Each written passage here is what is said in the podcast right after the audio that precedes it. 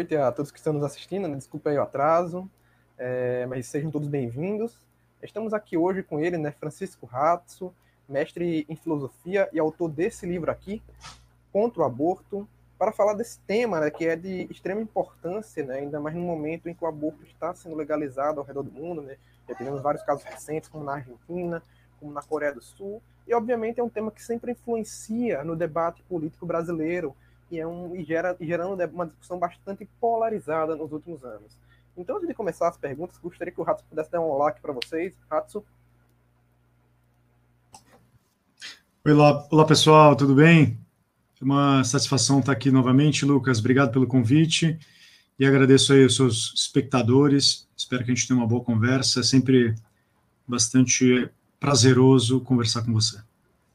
Bom, é, Vamos lá, antes de mais nada, acho que o, a, o, a, principal discussão acerca sobre essa questão do aborto, um tema que sempre retoma quando falamos sobre direito à vida, é a discussão né, sobre é, se o feto é ou não é um ser vivo. Né? Muitos afirmam que a vida só começa a partir do terceiro mês, né, com a formação do sistema nervoso central, é, outros afirmam que começa já na concepção, e tem muitos que reconhecem, não, é verdade que o feto é um ser vivo, mas ele ainda não é um ser humano, logo por não ser um ser humano, ele não é um ser dotado de direitos. Então, para começar, né, eu gostaria de saber, né, a partir de que momento começa a vida humana, e a partir de que momento o feto é um, se torna um ser humano dotado de direitos?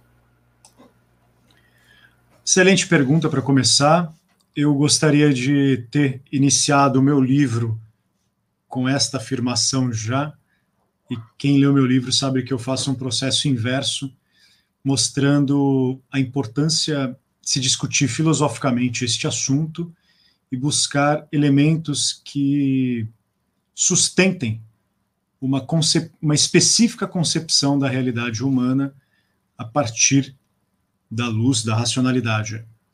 Então, a sua pergunta nos remete a muitas coisas, Lucas, em, em sentido filosófico, muito mais do que em sentido biológico e também depois em sentido jurídico ou qualquer coisa que se derive desse sentido que eu chamo de filosófico aqui. O que eu quero chamar de sentido filosófico, que fique bem claro, é a capacidade que a filosofia tem de dar razões para determinadas crenças e sustentar uma visão de realidade, ou seja, sustentar uma concepção de realidade. É isso que eu chamo aqui de concepção filosófica, assim, muito grosseiramente, para que o nosso espectador entenda a minha posição. Quando a gente fala vida, quando a gente fala portador de direitos, ou quando a gente fala quando a vida começa, o primeiro trabalho que nós precisamos fazer aqui portanto, o primeiro trabalho de reflexão e raciocínio filosófico é o de fazer distinções, e distinções que são muito importantes para a compreensão deste debate. A primeira delas, a primeira dessas distinções que nós precisamos apresentar é na própria concepção de vida, no próprio termo vida. Por que eu digo isso? Porque o termo vida, por mais que possa parecer estranho o que eu vou dizer aqui agora, ele não é um termo que tem um único, único significado, ele não é um termo que tem um significado é, unilateral e unívoco. Ele é um termo com muitos significados, já que quando você fala vida, por mais esquisito que eu possa estar tá argumentando assim, mas quando a gente fala vida, a gente, pelo menos de cara, de entrada no debate, está falando de duas possibilidades. Qual? A possibilidade de uma categoria e um fenômeno que é biológico, portanto, um fato, um fato que é observado e que se manifesta no mundo dos fenômenos físicos e, portanto, orgânicos, e que depois físicos e orgânicos, né, com todas as, as etapas do fenômeno que um fenômeno natural possa ter. Portanto, vida pode ser aqui expressa na sua concepção natural, como aquele ser que tem um princípio de se auto-organizar e manter essa auto-organização a partir de elementos que são de natureza é, física, né, no sentido de naturais, não existe nenhum elemento sobrenatural aqui sustentando essa experiência, mas é aquilo que basicamente a ciência chamada biologia estuda. Então, vida, um fenômeno estudado e por menor pela biologia. Por outro lado, o termo vida, ele não significa e não se refere ou não se reduz, assim eu prefiro dizer, expressar, ao fenômeno biológico. Portanto, não se reduz ao fenômeno da experiência biológica, estudada pela metodologia biológica, pela metodologia científica, etc. Mas se refere a um valor. Portanto, vida se expressa aqui não mais como um fato estudado e que se apresenta e que pode ser observado pelo fenômeno da ciência natural, mas como a experiência de um valor. Quer dizer, vida é experiência de que tem alguma coisa que vale por alguma razão. Essa é a primeira distinção que a gente tem que fazer. Porque quando nós falamos que o embrião é um ser vivo, embora a quantidade de equívocos que o, que o termo, que a discussão possa gerar, pelo termo vida, ele é vida biológica. Sem dúvida nenhuma.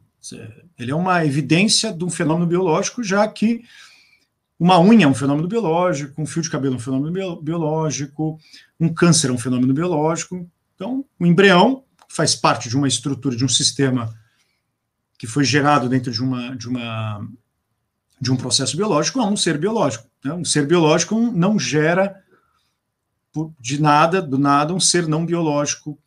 Portanto, ele é um ser que tem uma, um resquício mínimo da sua estrutura biológica. Então, vida é, o embrião é biológico, assim como um zigoto é biológico, assim como um esperma é biológico, assim como um, um óvulo é biológico, enfim. Então, o que nós estamos discutindo aqui não é o processo biológico. O que nós estamos discutindo aqui é quando, em que momento, esse processo biológico tem uma mudança fundamental em sua estrutura, tem uma mudança é, de uma natureza que já não é mais de natureza biológica e passa a ser também, ou passa a agregar, ou passa a representar, ou expressar a concepção de vida como valor. Essa é uma confusão que muita gente tem. A segunda confusão, que eu acho que é, uma, é, é filosoficamente mais difícil de entender, porque tem raízes muito complexas, a segunda confusão é uma confusão que prescreve ou extrai ou materializa qualquer princípio de valor, ou que extrai, pensa, né, deriva no sentido de fundamentar a experiência de um valor, de que a vida tem um valor, a partir de processos biológicos. Então, eu tenho fatos biológicos e destes fatos eu fundamento e sustento o valor vida enquanto não mais fato biológico, mas agora quanto um, um valor. Por exemplo, dizer que o embrião é um ser vivo, um ser humano. Eu já não estou mais falando em processo biológico, eu estou falando de um processo de estabelecimento de valores. Para eu dizer que geralmente eu tenho um processo de valor, de, a vida como valor, então ele é um valor. Geralmente nós usamos o termo pessoa. Então, o termo pessoa é muito bom para uma categoria que já não é biológica. Ela, essa categoria tem várias dimensões. Tem uma categoria jurídica, tem uma categoria institucional. A gente fala né, de pessoa jurídica, pessoa institucional. A gente fala. Ela tem uma, é uma categoria teológica também ela é uma categoria, categoria ética, ela é uma categoria. Então, o termo pessoa é um termo interessante. Então, quando a gente fala de embrião, a gente está perguntando se ele é uma pessoa ou não.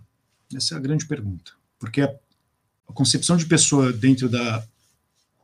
em geral, em linhas gerais, dentro de uma concepção de ética, é aquela categoria que determina um valor irredutível, que determina um, algo que vale por si mesmo e é insubstituível.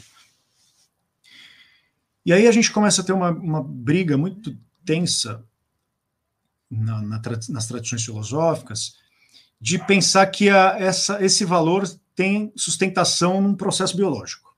Então, a categoria pessoa, ou seja, dizer que a, a vida de um embrião é uma vida que vale como pessoa, tem sustentação no processo biológico. Eu acho muito esquisito fazer esse tipo de argumentação. Tem muita gente que faz e não percebe que é uma bobagem. Tem, assim, é muito difícil e não tem. Se você for analisar nas entrelinhas, é mais complicado ainda, que você mostra os furos. Mas o que eu acho aqui mais o grande ponto que eu gostaria de abordar daqui para frente, assim, para responder a sua pergunta, é este que vai dizer: ah, é quando eu tenho um sistema nervoso ah, é quando se, se tem consciência, ah, é quando se desenvolve aí a capacidade de sentir. Por que eu acho esse ponto problemático? Porque nós atribuímos o valor, porque quem pensa assim, portanto, está atribuindo o valor de dignidade ou, ou a vida como um valor, não a vida como um fato biológico, mas a vida como um valor, na concepção bastante esquisita, estranha, de que quem determina o valor é a experiência de sentir. Sentir é a garantia de que a vida vale. E essa experiência de sentir, de um lado, ou ela é extremamente materialista, que para mim já é um problema. Você tem aí de fundo, um pano de fundo de uma visão bastante materialista. Ela é problemática porque a experiência de sentir não é uma experiência material, mas é uma experiência de afecção, e a gente nunca consegue compartilhar essa experiência, exceto pelo processo de compaixão, etc. É bem complexo. E a outra não, visão não materialista, quer dizer, uma visão que pode ser distinta da materialista, mas também é problemática, é uma visão que vai dizer, é uma concepção de mundo, é uma abordagem, é um paradigma, assim, um quadro teórico, um quadro de referência muito estranho, que vai pensar que há uma distinção entre o cérebro e a mente. Então, eu preciso desenvolver aí o cérebro, o cérebro desenvolve a consciência, e esse ponto, quer dizer, essa, o fato de que o, os, as expressões cerebrais se sustentam nas expressões que, que geram, na verdade, expressões mentais. Cara, isso é um problemaço. Assim, tá? Por mais que a gente possa ficar discutindo filosofia aqui há muito tempo, é, é difícil dizer o quanto uma pessoa, ser, ser alguém, não tem exatamente a ver com a relação do cérebro com a sua autopercepção. Assim, como que é isso? Quer dizer, a pessoa vem do cérebro, sabe?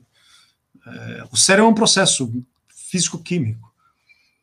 Então a gente tem um debate de fundo, no meu entendimento, que é de concepções de vida, de concepções de ser humano.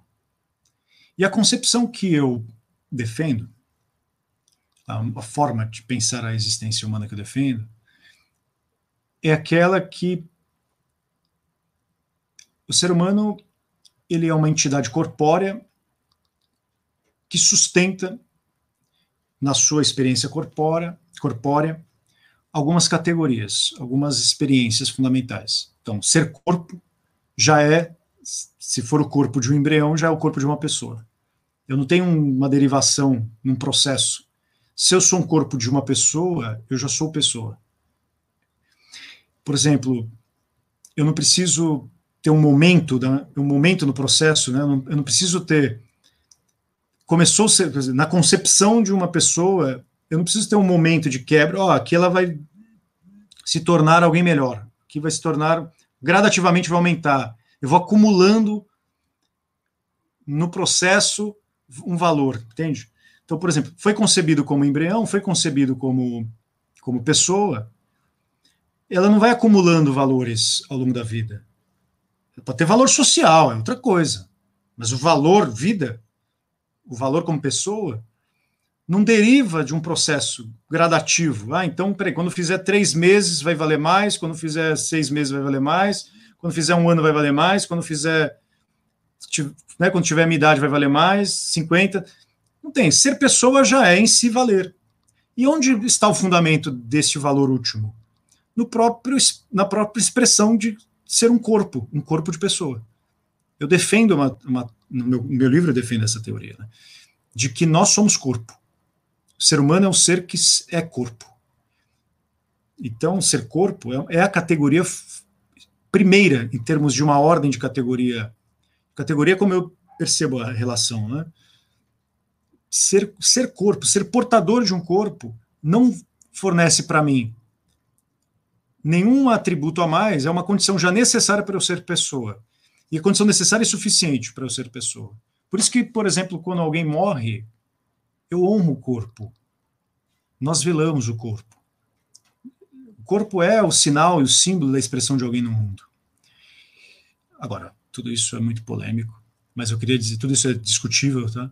Mas eu queria dizer que, portanto, em última instância, a, a concepção que eu defendo de vida como a, a, origem é aquela que se dá no encontro de um espermatozoide com uma com uma com um óvulo. Não, não, não tem outro momento para mim.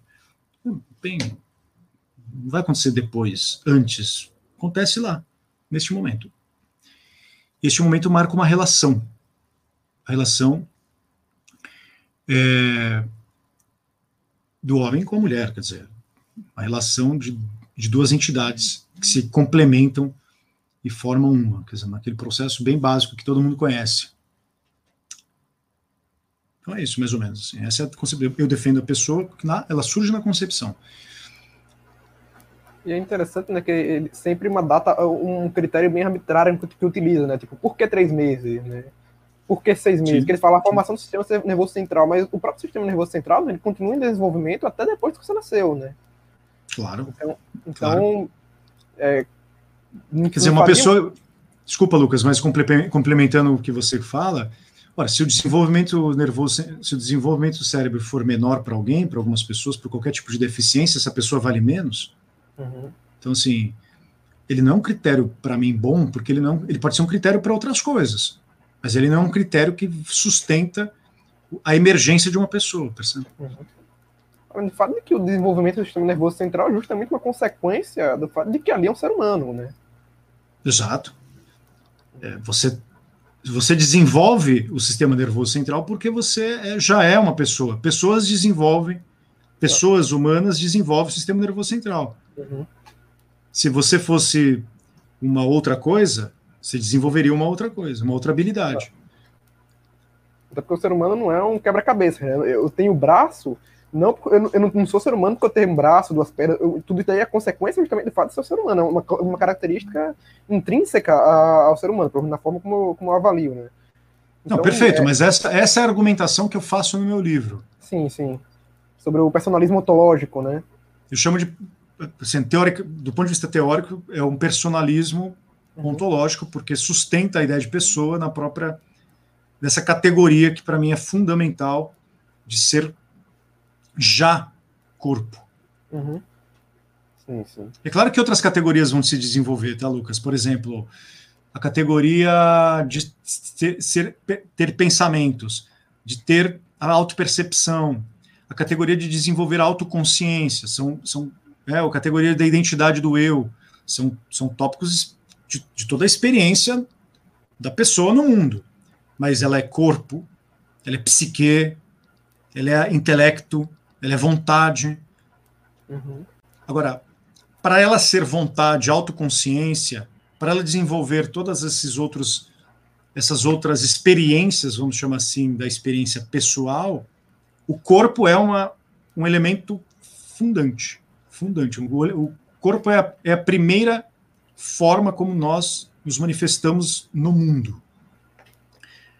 Então, eu, eu, parto dessa ideia. Eu não trato o corpo como uma entidade puramente biológica. Uhum. Eu trato o corpo como o meio pelo qual os seres humanos interagem com os outros, o meio pelo qual é, é reconhecida a minha humanidade.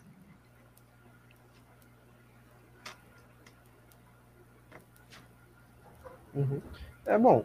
É, uma, muitas feministas né, que militam pelo aborto como uma pauta né, de independência empoderamento feminino é, elas militam dessa forma alegando né, que a mulher tem direito ao próprio corpo e por isso teria o direito de abortar. Elas também alegam né, que a legalização seria benéfica para as mulheres e que diminuiria o número, do, o número de abortos. É, qual a sua opinião né, sobre esse argumento do meu corpo, minhas regras e qual, quais são as consequências do aborto na vida das mulheres? Bom, Lucas, eu procuro nunca argumentar, eu tenho uma certa forma de pensar a respeito desse problema, de nunca argumentar, ou pelo menos evitar argumentar, ou, ou não sair argumentando a partir das consequências. Eu, eu evito o máximo o consequencialismo como uma possibilidade de fundamentar a minha experiência ética. Por quê? Sim, se a consequência é bom para um e é bom para e não é bom para outro, nós temos aí já de entrada o relativismo. Se uma pessoa é capaz de sustentar suas consequências, ah, tudo bem, eu aguento minhas consequências. Então, é muito genérico dizer assim, quais são as consequências genérico para fundamentar uma decisão ética, uma decisão como essa. Eu acho muito genérico e abstrato dizer, é, percebe, ela não cumpre para mim um requisito ético fundamental de dizer que quais são as consequências do aborto para a mulher. Assim, cada uma vai ter a sua experiência de consequência e sustentará a sua consequência como, como lhe convém. Então, o critério os, os requisitos que devem ser cumpridos e exigidos por uma vida ética, primeiro, para mim, primeiro devem ser por princípio. Então, né, tem um senso aqui do que é certo ser feito, do dever que se faz, quase que uma ética deontológica aqui, se, né, com alguns desvios da minha parte, mas quase que uma ética deontológica aqui, em que o senso de fazer o que é certo é o mais importante. E para mim, quando uma mulher diz, e quando uma pessoa diz, uma mulher, uma pessoa, porque também é genérico falar quando uma mulher diz, né? Quando uma pessoa diz que, e argumenta a partir da experiência de que ela é dona do corpo, portanto ela faz o que ela quer, eu acho isso um pouco problemático em, algumas, em alguns níveis. É, porque, primeiro, como eu havia dito na resposta anterior, eu não considero o corpo uma propriedade. Eu não sou distinto do meu corpo para dizer é, eu tenho meu corpo. Eu tenho meu corpo como eu tenho esse óculos, né? Ou eu tenho meu corpo como eu tenho um objeto em posse.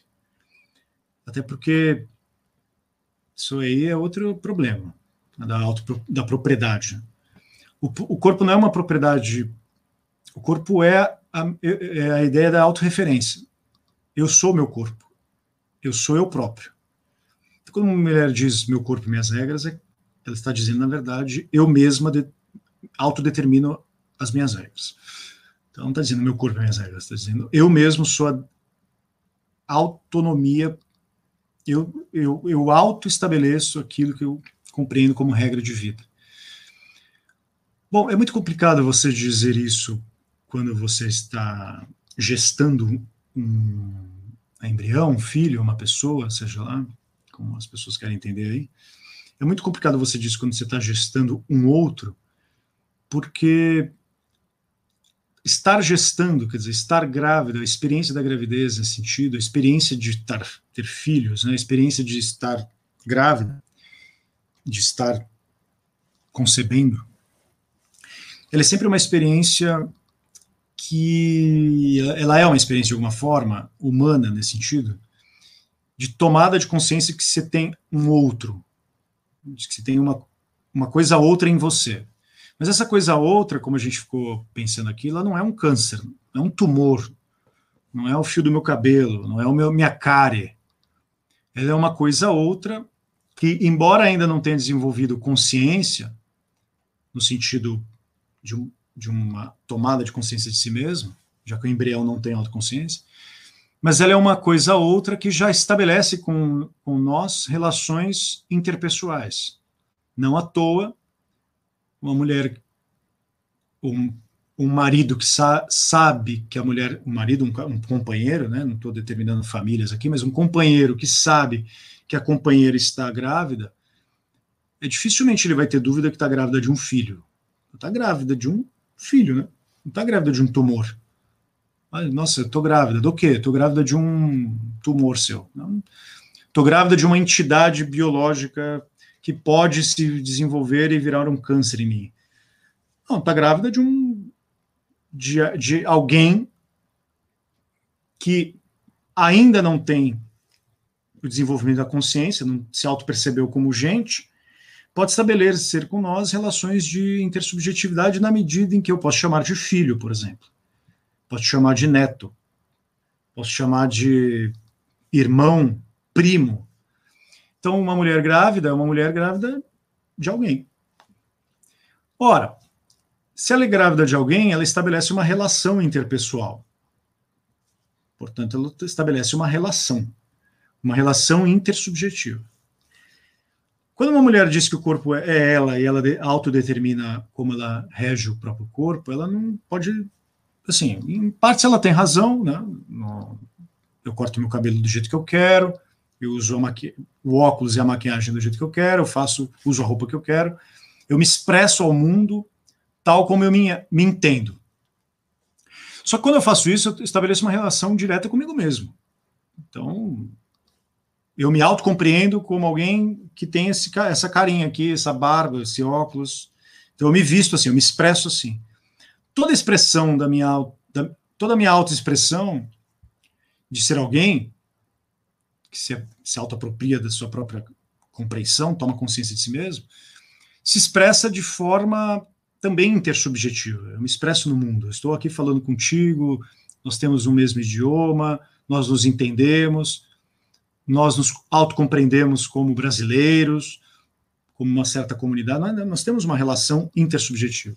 E nós nos, nós nos constituímos e no, nos autoconstituímos como pessoas no, que, que reconhecem no outro um polo fundamental da própria autoconcepção. Quer dizer, quando me, você me convidou para vir para a live, eu precisei pensar como eu me apresentaria para as pessoas. Eu não ia tal de pijama, tal de pantufa, tal descabelado. Não, eu me, me, né, me arrumo, eu me estabeleço como alguém que, para o público, eu tenho uma relação, eu tenho uma dimensão, portanto, intersubjetiva, e eu espero, nessa dimensão intersubjetiva, de ser reconhecido como alguém, assim como eu reconheço que quem está me ouvindo também seja alguém. Desculpa me alongar nisso, tá? Mas é importante o que eu vou dizer agora.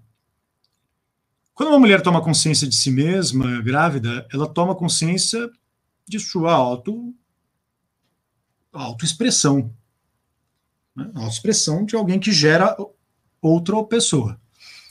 Só que, ao dizer que ela pode abortar, ou dizer que ela né, vai abortar, né, tipo, a relação que ela estabelece com, a, com o outro, que ela gera, é para mim uma relação. Então, toda relação é um polo. É para mim uma relação que, ao dizer isso, faço o que eu quiser com o meu corpo, e no fundo, tá, no fundo o que ela está dizendo não é isso. Né? Essa frase não, não significa isso. Essa frase diz, significa simplesmente: o corpo é meu, eu aborto. Eu faço o que eu quiser. Se eu tiver um embrião dentro de mim, eu tiro. Assim como eu tiro, corto meu cabelo, eu tiro o embrião dentro de mim. Então, assim, a frase não significa o corpo é meu, né? Faço, a frase não significa isso. O corpo, minhas regras. Significa, se eu quiser abortar, eu aborto. É isso que significa. Só que para ela abortar, ela não aborta sozinha né, ela aborta dentro de uma comunidade que aceita o aborto como permissível. Então, ela depende dos outros para abortar. Ela depende de uma relação intersubjetiva, inclusive, para abortar. Ela não consegue ir lá nela mesma e abortar. Ela pode fazer isso, mas ela já está se também se ferindo como autoexpressão. Ela está ultrapassando a ideia de que o corpo é dela, ela faz o que ela quiser. Está se automutilando. E você sabe que essa é uma relação Portanto, um polo que determina, que faz o que eu quiser, portanto, o que ela está fazendo, eu faço o que eu quiser com o corpo que está dentro de mim, o que ela está fazendo, no meu entendimento, é desconsiderar a humanidade do outro, e ao desconsiderar a humanidade do outro, ela está fundando uma relação pura de poder. Ela está estabelecendo uma relação hierárquica de que ela é mais forte, ela pode expulsar o mais fraco. Simples assim. Uma relação brutal de violência, que não é só com ela, mas é com o outro. E esse outro que surge nela não é só ela. Não é ela. Ele também é herdeiro de outro, quer dizer, ele também foi fundado numa relação de comunidade. Não importa se é estupro ou não, mas foi fundado numa relação de comunidade. Ela dependeu de um outro ser para gerar esse ser. O parceiro dela, o namorado, o marido, seja lá quem for. Ela dependeu de um outro para que o ser que está nela viesse a ser. Eu não, minha esposa não pode dizer, quero ter filho, vou pensar e gero o corpo, gero o filho dela. Ela não pode fazer esse esforço. Ela não tem força para isso. Ela não tem dimensão, ela não tem a capacidade de gerar nela a entidade que nós chamamos filho. Nenhuma mulher faz isso. Ninguém tem esse poder. Eu não posso gerar meu braço, gera meu braço aí, não posso fazer isso. Não tem ninguém faz isso. Para gerar outro, eu dependo de outros. Essa relação é de interdependência. Só que quando a mulher diz que o corpo é ela e ela faz o que ela quiser, no fundo ela diz eu aborto se eu quiser, o que ela está é destruindo a relação intersubjetiva. Ela está percebe? É isso que para mim é, é, o argumento para mim forte aqui. Ó. Ao dizer isso, é, ela está tiranicamente estabelecendo um domínio que é quase que absoluto sobre falsamente absoluto, sobre a vida é um, é um ápice da tirania, no sentido de determinar quem deve ou não morrer. No mais claro, numa dimensão pequena, numa dimensão intersubjetiva, é ali o, embrião, mas é como que ela, ela se, se auto, e aqui a ideia de empoderamento é muito forte, se auto-empoderar a detentora e determinadora, de, de, de, aquela que determina quem é digno de ser vivo. Eu acho essa, essa experiência muito mais complicada do que qualquer, quaisquer consequências que as pessoas possam ter. Ah, poxa, matei meu filho tal.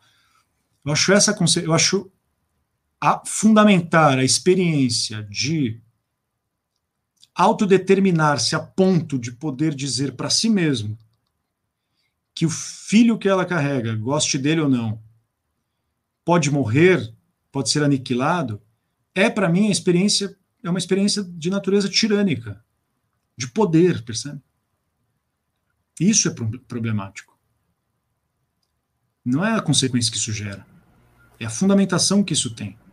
Isso é falso, cara. Isso é uma fundamentação falsa, uma experiência falsa da realidade dela como pessoa. Uhum. Imagine, porque todas as, as relações intersubjetivas são de relações de interdependência. Você precisou da sua mãe para estar tá aqui, do seu pai para estar tá aqui, da sua avó para estar tá aqui, do, do, seu bisavô para estar aqui, assim como eu precisei dos meus. E essas relações, elas não podem ser relações que se autodeterminam numa, numa vocação de um poder que fala eu sou eu mesmo, eu faço o que eu quiser. Não é assim. Porque isso é falso, isso é uma experiência é tipo falsa. aquela frase do, do Burke, né, da, que a sociedade é a formação entre os indivíduos que morreram, que estão vivos e que ainda vão nascer para mim é uma a frase do Burke é uma frase eu até cito no meu livro, acho uma frase praticamente expressa bem a realidade humana. E o Burke, ele você sabe que o Burke está falando, o Burke está expressando esta frase em contradição direta, em antagonismo direto com os, os contratualistas. Porque os contratualistas, chamados contratualistas na modernidade, eles supunham arbitrariamente e abstratamente um estado de natureza que não existe.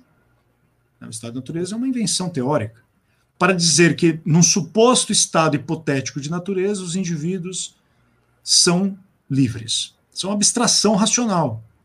O Hobbes é uma abstração racional. O Rousseau, ele não tem, não é assim que a realidade se dá. Aí o Burke está dizendo, olha, o contrato não é dessa natureza. O contrato não se forma assim. Na verdade, o contrato ele é feito de pessoas que são reais e meus, meus pais transmitiram para mim a vida e eu transmitirei a vida para os meus filhos. Não, tô, não tem um contrato hipotético num mundo, estado ideal de natureza, um estado imaginário de natureza. Não, tem pessoas reais que, pô, você está vinculado. A minha árvore genealógica, eu estou vinculado a ela. A árvore genealógica da minha esposa está vinculada a ela. Nossas árvores genealógicas interagiram e estão uma vinculada. Isso é uma experiência, é um fluxo de experiências históricas reais, de uma comunidade que é efetiva. É assim que o Burke pensa. Ele não está pensando em termos abstratos. Está pensando em termos assim: olha, o que existe, a sociedade, as relações sociais são dadas historicamente de forma muito con concretas. Posso falar assim: olha, no hipotético estado de natureza, os seres humanos eram assim. De repente, eles perceberam que um pacto social precisava ser feito para sair desse estado de natureza e gerar o estado de sociedade civil. A política para o Burke é muito mais próxima, ele está tentando resgatar uma concepção muito mais de ideia de que o homem já é social. Você nasce já no interior de uma sociedade. Você não vai gerar essa sociedade num estado hipotético imaginário. É isso que ele está pensando. Bom, é, essa política de legalização do aborto, né, vem atualmente ocorrendo ao redor do mundo, né? A gente teve no dia 30 de dezembro de 2020 a legalização do aborto no nosso país vizinho, né, a Argentina, que era um dos países até pouco tempo que tinha uma das legislações mais rígidas em relação ao aborto, e foi legalizada no dia, no dia 1 de janeiro de 2021 na Coreia do Sul. Dois países que até então proibiam a prática. É, como é que você avalia esse processo de legalização do aborto ao redor do mundo? Você acha que vai, vai se espalhar de, de, maneira drástica ao redor do mundo? Você acha que todos os principais países do mundo terão políticas de legalização? Ou você acha que é algo bem ocasional e casos isolados? Essa é uma pergunta difícil, no sentido de que ela envolve muitas outras outros tópicos. De fato, existe aí uma compreensão, uma autocompreensão do mundo liberal progressista de que a liberdade, o progresso, a paz e o reino da salvação eterna se dá com o aborto, né? A gente acredita nisso. O aborto seria aí o epicentro da liberdade. Alcançamos a sociedade livre que progride e, no, e nos desvencilhamos das trevas da religiosidade. Isso é uma coisa grotesca, mas se você lê algumas pessoas que pensam assim, né, no fundo elas estão expressando exatamente esse sentimento com um pouco mais de sofisticação do que o que eu estou dizendo aqui agora. Mas no limite, no, no limite, assim, na, em última instância, é sim uma ideia tipicamente Stephen Pinker, assim, para pensar o novo iluminismo. Sociedades livres, são sociedades que são materializadas pelo progresso material, político, democrático e a liberdade, liberdades tais como essa de costume. Liberdade, quem não é assim, quem não está nessa, está contra essa e é, obviamente, uma pessoa que vive pré-iluminismo. Dito isso, essa visão de mundo, ok? essa visão otimista da realidade do progresso, do liberalismo progressista, hegemônico na cultura atual, hegemônico mais ou menos, né? mas hegemônico em linhas gerais, sim, é um movimento inter internacional, sem dúvida nenhuma. É, é um movimento com força internacional. Então, assim, ele não é o, ele não é ocasional. Os países que estão indo para esse, esse rumo as nações que fazem essas escolhas fazem em consonância e bastante sintonia com as diretrizes de uma entidade transgovernamental que é a ONU, por exemplo. A ONU é mantenedora, sem fazer críticas da importância que a ONU tem, mas ela, ela é afiadora dessa ideia de progresso, de paz entre os homens, né? coisa tipicamente progressista. E você tem na contramão, você sabe disso, todo mundo sabe disso, na contramão desse, dessa visão liberal, liberal progressista, você tem ou correntes que são nacionalistas, que estão surgindo aí pipocando, ou você tem uma, uma força muito mais secular, que eu quero dizer aqui não é de secular no sentido sociológico, mas uma força milenar, vamos chamar assim, que vai ficar melhor, que é o cristianismo. Né? O cristianismo é, necessariamente, a grande força. E o islamismo também, mas não quero entrar em detalhes agora, mas o cristianismo é a grande força, de, pelo menos dentro da Europa, dentro da cristandade, ou onde foi o berço da cristandade, de uma resistência a algumas pautas do liberalismo progressista. Né? A Igreja Católica, por exemplo, ela é não só crítica ao, liberal, ao socialismo, ao comunismo, etc., mas, sobretudo, à modernidade liberal. Então, você tem aí um verdadeiro choque de visões de civilizações, para usar uma, uma velha expressão que é bem comum nas relações internacionais, mas aqui um pouquinho fora de contexto, mas você tem um verdadeiro choque de grandes concepções de mundo que eu acho que vão ser sempre antagônicas, assim, elas vão sempre é, antagonizar dificilmente o mundo vai se tornar pró-aborto, assim, porque você tem também movimentos contrários, sobretudo pela cristandade, eu falo aqui pela não falo pela cristandade como como no, alguém que possa falar em nome da cristandade, falo como cristão agora. Mas você tem a cristandade como uma força. E, e essa a cristandade de alguma forma, né, a cristandade que eu chamo aqui para os espectadores é, é, é a ideia de cultura fundamentada na experiência cristã, não só a religião como prática, né, mas a ideia de uma religião como cultura que se manifesta na cultura também não só o rito, né, mas toda a construção da, dos, dos, valores que se sustentam numa cultura. E a cristandade, por mais estranho que eu vou dizer, ela não, não morreu. Né, não morreu. Não toando um fim da cristandade, mas não é verdade. A cristandade ganha força. Ganha força na África, ganha força na América do Sul, vai ganhar força aí em outros países, a gente está vendo isso. A China tem lá uma resistência muito fraca, mas tem, tem, tem ali um, pequenos polos. E eu acho que, por mais que esses países, meu, Argentina, legalizem hoje, amanhã, eu acho que tudo isso é, assim, é temporal. Faz parte do ritmo do tempo, né, do zeitgeist, assim, para usar uma expressão tosca. Não gosto dessa expressão, mas ela faz parte do, do, do ethos do momento.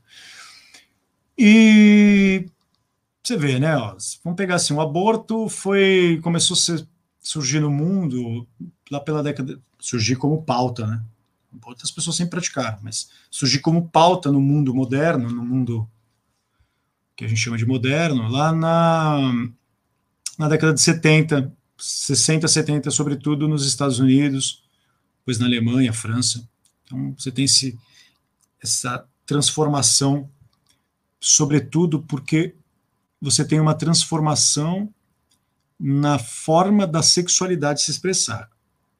Tem raízes muito complexas isso, Lucas, mas a, a, o epicentro disso você sabe que foi os Estados Unidos como o grande baluarte de uma cultura que agora o aborto passa a ser pauta e referência não só de militante, mas né, de, de militância, mas também como a expressão de uma libertação porque tem a ver com a libertação sexual, e enfim, vamos muito longe não. E aí o que acontece? O que acontece é que você tem sim uma resistência a isso. Sim, liberou, tá tudo bem. Sim, você tem um debate. Os Estados Unidos é um dos países que mais publica e debate sobre aborto. Então, assim, primeiro, primeiro grande país, nação democrática do mundo a liberar, mas também é o país com mais exemplos de contradições nesse sentido, porque lá é, é, lá nos Estados Unidos que você tem os maiores, os melhores filósofos, textos pensando esse problema, os maiores ativistas pró pró live, pró, né, contra o aborto, tá lá. Os melhores textos, os melhores filósofos que pensaram isso. Então, você percebe a contradição? Eu acho que faz parte da dinâmica um pouco da história isso. Faz parte da dinâmica da história a própria embate. No caso da Jenny Roy também, né? Que, a própria, que ela mesmo se voltou contra o aborto depois também. Né, pois é, exemplo.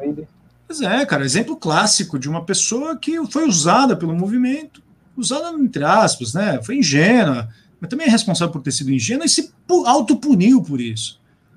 Autopuniu por isso. Então, você percebe, né? Um, pegar um exemplo como os americanos, eu acho que um bom exemplo desse, desse movimento de, de expansão da, de uma liberdade ou de uma suposta liberdade E agora está regredindo. Você tem estados que já estão revendo suas leis. É, cara, eu diria o seguinte, como eu disse, faz parte de uma dinâmica da história. E ainda, assim, é difícil prever a dinâmica da história. É difícil prever. O fato é que vai existir novos países que vão lutar para isso, faz parte, né? os movimentos, ativistas vão fazer barulho e tal, mas não vão encontrar o final feliz da história, não vai acontecer isso. Sinto muito, não vai acontecer isso. Nossa, libertamos o aborto, ai que maravilha, que alegria. Cara, acabou, não vai acontecer nada. Acontecer que vai ter aborto, não vai ter, as pessoas vão ficar chorando, vão ser tristes, vão ser felizes. Percebe? Aquela comemoração que acontece na Argentina, depois que foi o aborto passou lá, é uma coisa tão falsa, tão tosca, né, cara? Uma coisa tão o pessoal prega, chorando pela legalização. Ah, tão prega, tão, sabe, um teatro humano, assim, a tragédia humana, cara, sabe? Um negócio feio, um negócio bobo, bocó, assim, sabe? Eu acho o que me espanta é ver isso no sentido de achar que alcançaram agora alguma coisa que, nossa, lutamos por isso, sabe? Coisa mais boba, assim, tipo, um negócio assim. Então, eu acho que, eu penso, acredito que é inevitável, sabe, cara? Vai acontecer. As pessoas vão, assim, vão fazer porque fazem. E não tem muito que a gente, o que a gente tem que fazer é publicar, conversar, não fazer aborto, né? Tipo, sobretudo tomar consciência de não fazer. E se fizer também, fez errado, saber que errou, pedir desculpa, pedir perdão, sei lá, é, que matou alguém, sabe? Tomar consciência de que você é capaz de fazer isso. As pessoas fazem isso, as pessoas matam as outras por medo, por vergonha, por insegurança. É, ah, mas precisam ser amparadas pelo Estado. Ah, mas não vai mudar. O fato de o Estado amparar uma menina que abortar, uma mulher que abortar, não vai mudar o horror que é isso na vida dela. Não vai mudar nada. Não vai mudar a vergonha que ela sente. Você acha que uma mulher que agora teve. Ah, eu quero abortar. Você acha que ela vai sair vai aqui no SUS, perto de casa, que vai. Ah, abortei. Ah, gente, agora eu tô bem, já abortei, fui atendida pelo SUS. Ah, gente, chega no almoço do domingo lá com a família. Ufa, que legal, o SUS me atendeu muito bem porque eu passei por um procedimento abortivo. Vai, não é assim que as coisas acontecem. A, a, a vida social, as entranhas da vida social, não são um mecanismo de direito que você põe um algoritmo e faz. Não é desse jeito. Tanto o SUS legalizado, amparo. Não dá nada, a tragédia é a mesma. Então você diria que o debate se dá é, mais importante se dando no campo da conscientização, né? Em relação a, Mas é o único debate que é o único debate que importa, Lucas. Uhum. O único debate que importa de verdade para todos os debates é o debate de você tomar consciência das capacidades que você tem de fazer merda. Uhum. Isso é um debate que importa. Tomar consciência da capacidade que você tem de fazer, de errar, de julgar, de condenar o outro, de matar o outro. Você, a pessoa que aborta, ela não é pura no sentido de pureza moral. Não tem pureza moral. Percebe? Não existe isso. Então a gente tem uma concepção falsa da ideia de que é um direito que vai garantir a, tranquilidade da consciência. Não vai, cara. Então as pessoas têm que tomar consciência, em geral, e é isso que eu tentei mostrar bastante no meu livro, que este é um erro que ele perdura para sempre na consciência. E que às vezes é melhor você sofrer a injustiça para usar a frase do Sócrates, do que ser o agente da injustiça. Então, agora, o campo da discussão que a gente tem que fazer sobre esse assunto não é o campo da discussão do tecnicismo jurídico. Esse campo é importante, mas ele não é o fundamental. Ele não é, ele não é a base da discussão. A base da discussão é as pessoas, nós, qualquer um de nós, entendermos que em certos estados de relação com alguém, né, de estar lá com alguém que a gente tem uma paixão, de, né, a gente tem que lembrar que o aborto faz parte da vida sexual, hein? O aborto não é um negócio que faz parte do salão de beleza. Né? O aborto faz parte da vida sexual, cara. A gente tem que saber o que a vida sexual é. A vida sexual, né? Essa coisa difícil que é a vida sexual. E que pode ser vivida boa, bem, pode ser vivida com, com como uma vida que você valoriza na graça, de verdade, o amor. Tem que ter vergonha de falar dessas coisas, né? As pessoas, ah, não pode falar do amor, o sexo, não sei o quê. Não, é, mas é, cara. Que só, na, só na, a responsabilidade só, só faz sentido quando você sabe, reconhece suas fraquezas, o quanto você depende dos outros para ser feliz. Então, eu acho que é por aí que as coisas devem ser caminhadas. É, bom, é, apesar de, desse processo de legalização que está ocorrendo ao redor do mundo, né, que como você fala, é um pode ser até mesmo inevitável, né, apesar de tudo isso, o Brasil ele segue sólido, segue se mantendo firme com aborto proibido, né, tendo uma das legislações mais claras em relação a isso, né a Constituição Federal garante o direito à vida, o Código Penal proíbe expressamente o aborto, é, o Código Civil, no artigo 2 também garante os direitos ao feto, embora não, não garanta a personalidade civil. E a gente tem uma população que mais de 80% da população é radicalmente contra o aborto, principalmente, segundo pesquisa do Ibope, as mulheres da periferia, são a maioria contrária ao aborto no Brasil. Você acha que seremos influenciados no futuro pelo que ocorre no, no resto do mundo? Né? Olha, desculpa, pode falando. Mas por quais motivos somos essa, somos essa resistência? Que, por, por, por, um certo lado, tem o STF, né, tentando, né, como em 2012, que ele fez o caso do, do fetonencéfalo, do aborto de fetonencéfalo não ser mais crime, teve a decisão do, de que o aborto terceiro, até terceiro mês não é crime naquele caso, caso do Caxias, mas aparentemente ainda há uma resistência legal, jurídica muito grande em relação ao aborto e também política, né? E aí eu queria saber se você acredita que haverá alguma mudança nesse cenário.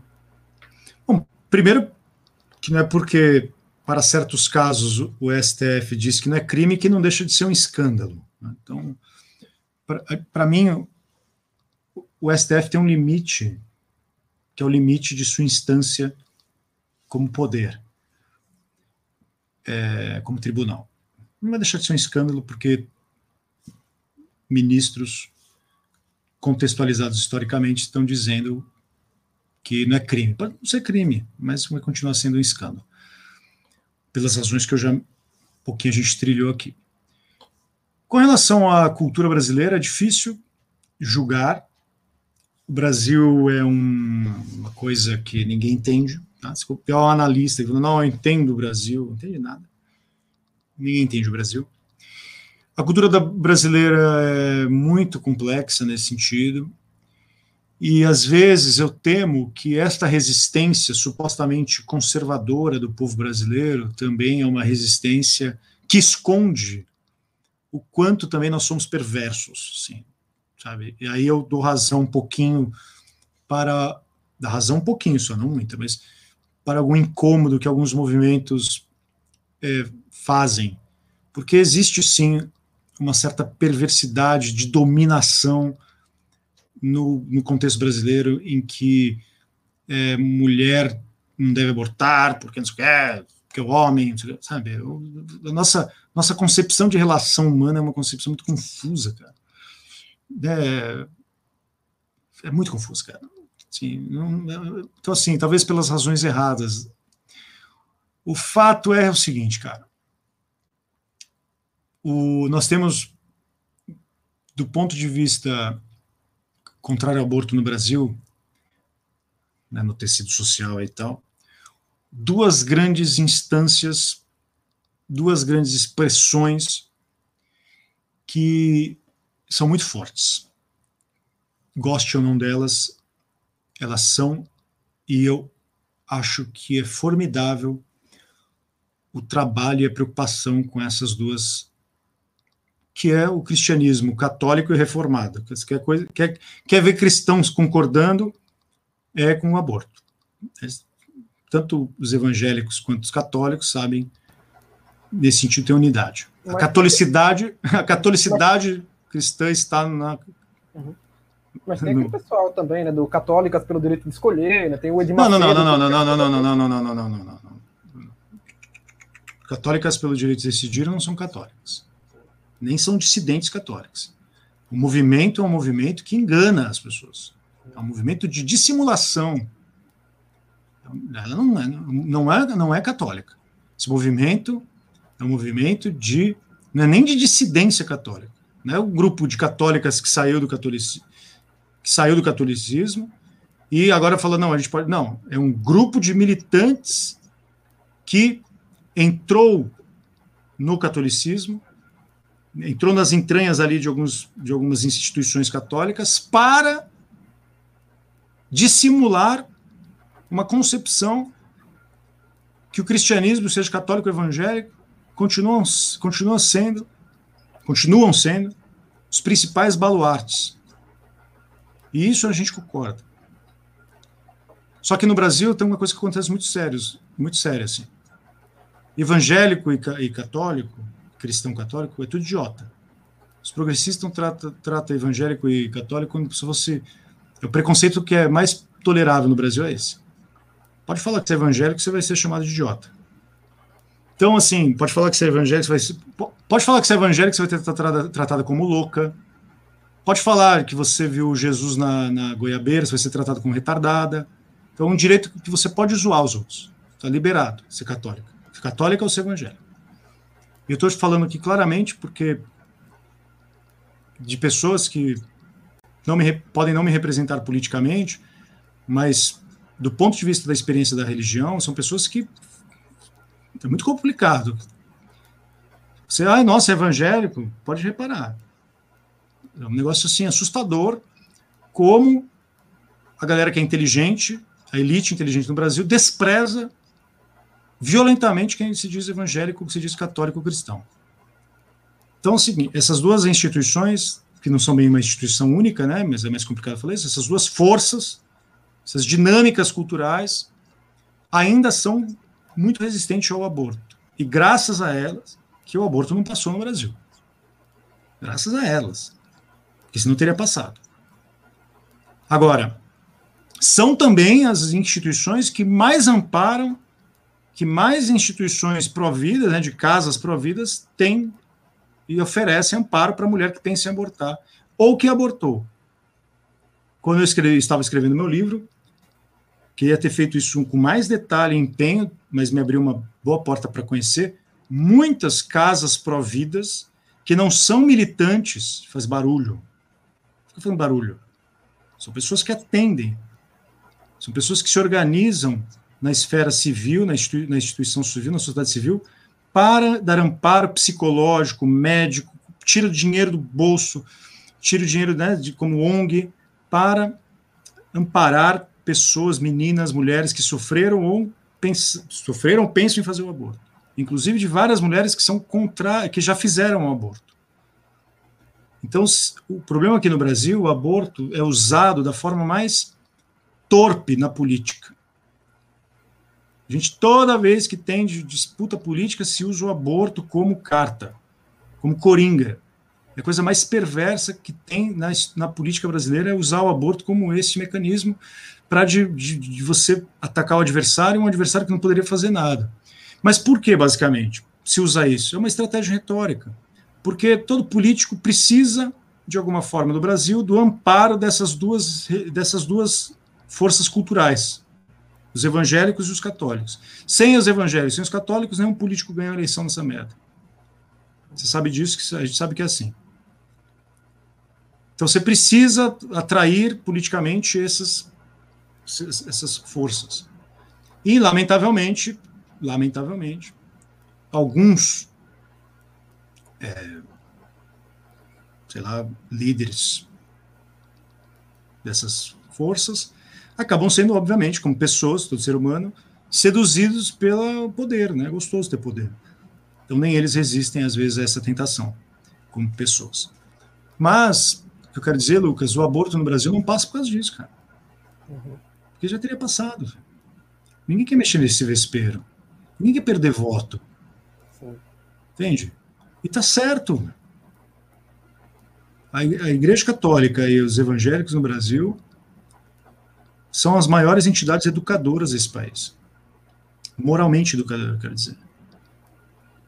Mas tem muita coisa errada, né? Tem muita coisa que precisa ser mudada. Tem muita coisa que é, é, é, a fratura assim, social é muito grande, que a condição ainda, a nossa condição é muito difícil. hum, é, sabe, socialmente nós somos uma, o Brasil uma experiência muito trágica socialmente. Mas ao mesmo tempo você tem pessoas que são maravilhosas assim em termos de força, de, de empenho, de amor que se dedica a uma causa. É, cara, é, é, assim, é só, é só andar e perceber, só conversar com essas pessoas. Que, que a, como elas se doam a vida delas por isso, para ajudar os outros, assim, no sentido mais que não tem a ver com motivos de assistencialismo social. É, tem a ver com imitar mesmo o amor do Cristo, assim, sabe? Então, eu encerrando essa minha pergunta, essa sua pergunta, eu diria que o Brasil, por alguma razão ainda, não, não, assim, a razão cultural que não faz o Brasil legalizar o aborto é essa. Agora, é para mim é inevitável que os movimentos feministas têm todo o direito de se manifestar, né, cara? Assim, um mundo pluralista, secularizado, é inevitável você ter que lidar com o feminista te xingando. Isso é, faz parte, né? É, e se legalizar, amanhã se legaliza, né? Não faça aborto. Legalizou? Tá bom, não faz aborto. Uhum, bom, para finalizar, vou fazer com uma pergunta da plateia que o Gabriel Melo Silva colocou que eu achei interessante. O que o Francisco Ratzo acharia da ideia do útero artificial? Cara, eu sinceramente, assim, a princípio, a tecnologia é encantadora, adoro pensar em termos assim. Acho que se for, se for preciso fazer isso, for preciso, nós seres humanos criamos, nos dedicamos a criar mecanismos para a vida gerar. E um útero artificial não vejo grandes dilemas morais. Acho uma boa, uma ideia razoável, resolveria muitos dramas. Uhum.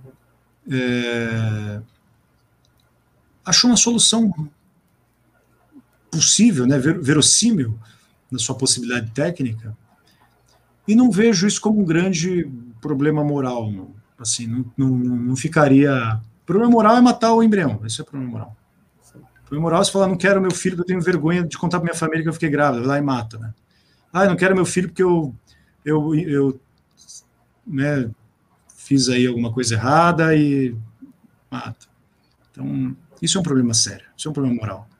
Agora, criar um mecanismo artificial para garantir que a vida se mantenha, não acharia, a princípio, problemático.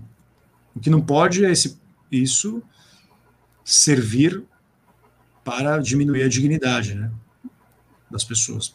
Né? Só isso. Bom, é, estamos chegando aqui ao fim, né? Eu gostaria de agradecer ao Ratso por ter disposto né, algumas horas para conversar, alguns, uma hora para conversar aqui conosco. Né? Eu gostaria de agradecer também a todos que estão assistindo aqui até o final. É, para quem quiser saber mais sobre aborto, né, eu recomendo o livro do Ratso, né, o Contra o Aborto. Está em todas as livrarias, correto, Ratso? As melhores casas do, dos, as melhores casas do ramo. Eu só acho que agora tem uma é, tem lugar que está bem mais barato, assim, né? Tem umas casas aí do ramo que está bem, vendendo bem baratinho. Uhum. Bom, agradeço mais uma vez o Ratso. Caso tenha alguma, qualquer consideração final, fique à vontade. Ah, te agradeço, Lucas. Deixar a conversa fluir de forma tranquila e amiga. É, acho que as pessoas podem me contactar a hora que elas quiserem. Sou uma pessoa super tranquila para isso.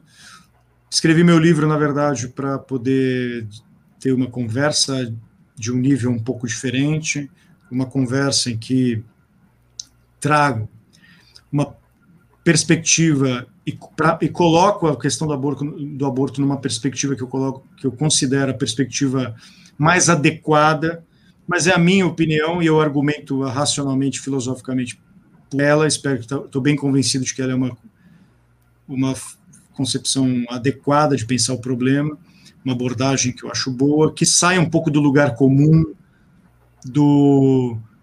Uh, ai, o problema de saúde pública, ai, o problema de religião, ai, minha religião. Ai, então, trouxe, escrevi um livro para mostrar que, primeiro, o aborto é uma decisão. Se ele é uma decisão, ele é de natureza moral. Toda decisão a que pese tem como fundamento valores morais, imperativos morais, regras morais, e o aborto precisa ser julgado, julgado não necessariamente por um, por um tribunal, mas julgado filosoficamente à luz desta reflexão que o considera uma escolha, portanto, uma decisão que passa pelo crivo da autoavaliação de um sistema de crenças, e é justamente esse sistema de crenças que eu busquei analisar no meu livro. E é isso.